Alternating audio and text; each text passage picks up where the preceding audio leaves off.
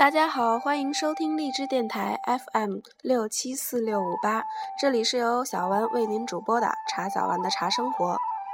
小丸将在这里为因繁忙而无暇阅读的您和盲人同胞们每日阅读茶书，持续更新。今天我们就开始茶语者的第一部分，茶之史的第二篇文章《浪漫与悲心》。茶语者，作者王旭峰，播者查小丸。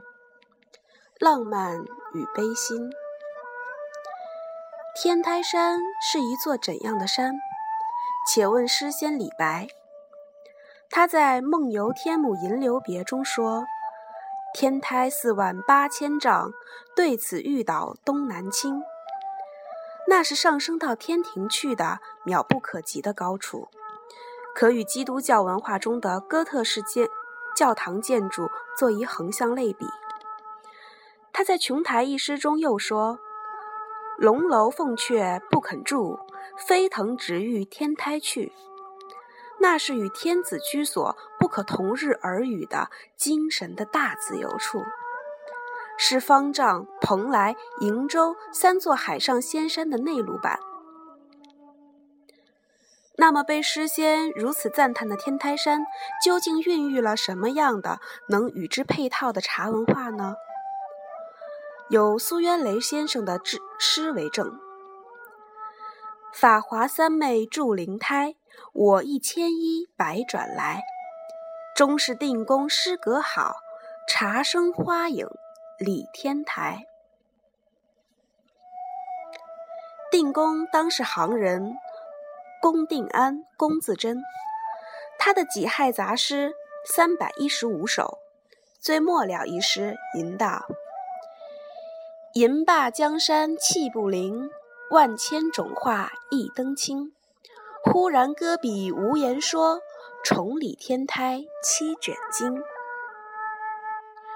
龚自珍的《重理天台》。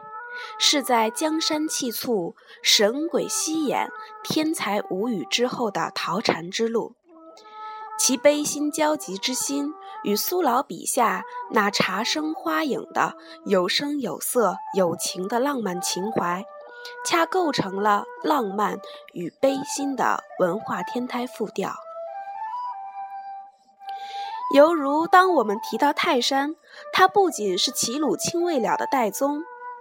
他也是中国人日常生活中的岳父大人一样，天台就是这样一个既有能指又有所指的经典中国文化符号所在地。《山海经·大荒南经》说：“大荒之中有山，名叫天台高山，海水入焉。”然而，当我们提到天台山之时，它还是神仙姐姐与凡夫樵子相遇的地方。东汉桃源春晓的这则传奇一旦出世，中国文人从此便将此山定为浪漫极致的代名词。汤显祖在其《牡丹亭》中的歌吟：“应逢日暖歌声华，人遇风情笑口开。”一经落花随水入，今朝远照到天台。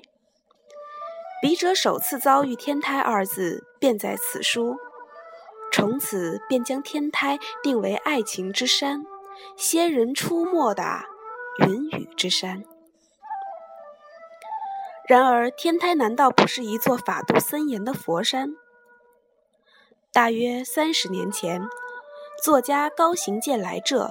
告知笔者，天台国清寺凌晨鼓声悠久，内涵深远，变化多端。他亲自往山中寺前录下此音，回航放给我们听。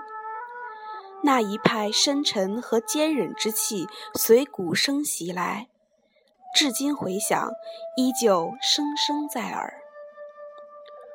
如果我们认可这样一种设定，即中国文化的密码与基因，基本都可以渗透在一盏茶中。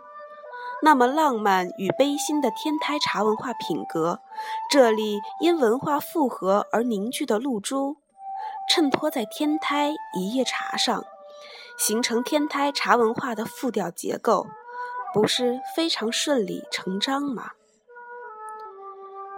天台山的悲心奇语，千年来早就广播四海。